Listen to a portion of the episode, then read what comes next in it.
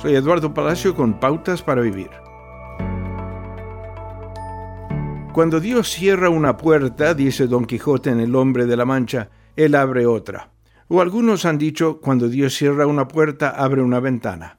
En realidad, eso no está en la Biblia, aunque el libro de Proverbios dice que cuando una persona vive su vida alineada con los caminos de Dios, Dios dirigirá su camino. Sin embargo, las puertas ocupan un lugar destacado en algunas narrativas importantes de la Biblia.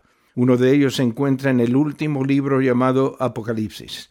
En este pasaje usted y yo tenemos la responsabilidad de abrir la puerta más importante de todas, la puerta del corazón. Jesús dice, mira que estoy a la puerta y llamo. Si alguno oye mi voz y abre la puerta, entraré, cenaré con él y él conmigo. La entrada de Dios al corazón es solo una invitación.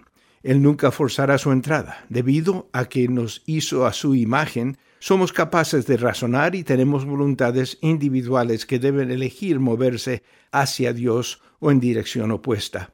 Si alguna vez sintió ese golpe y lo ignoró, es posible que no lo vuelva a escuchar. Esa es la promesa del Espíritu Santo hablándole en voz baja a su espíritu. Pero recuerde esto, nada de lo que haya hecho o vaya a hacer invalidará la invitación.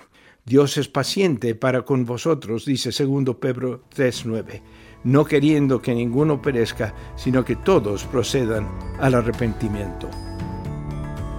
Acaba de escuchar a Eduardo Palacio con Pautas para Vivir, un ministerio de Guidelines International.